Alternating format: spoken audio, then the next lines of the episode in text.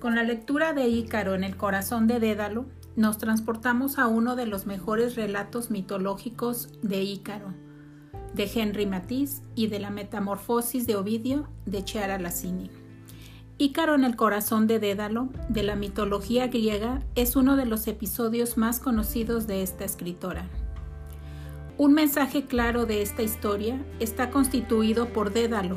quien como constructor de máquinas increíbles se vuelve prisionero del propio laberinto que él ideó. Al ser castigado por ayudar a Teseo, sin duda el mayor dolor para un padre como Dédalo es llevar a esa prisión a su hijo Ícaro. El laberinto, a la vez que amenaza y miedo, lleva a Dédalo a descubrir el amor sublime de un padre hacia su hijo Ícaro a reflexionar sobre el valor del tiempo y las oportunidades desaprovechadas para conocerlo,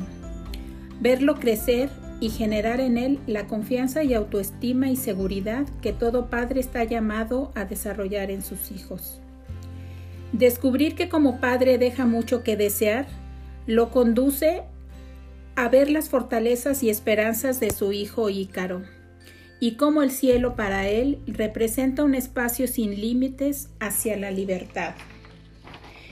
En ese momento de introspección, este relato, a través del corazón de Dédalo, es además una razón para aprovechar todas las oportunidades y momentos de guiar, enseñar y amar a nuestros hijos, y repensar sobre el verdadero sentido de la paternidad. Todo esto antes de que sea demasiado tarde y que, como a Dédalo, aún después de darle alas a su hijo Ícaro, en su conmovedora inocencia las quemó al acercarse volando muy cerca del sol.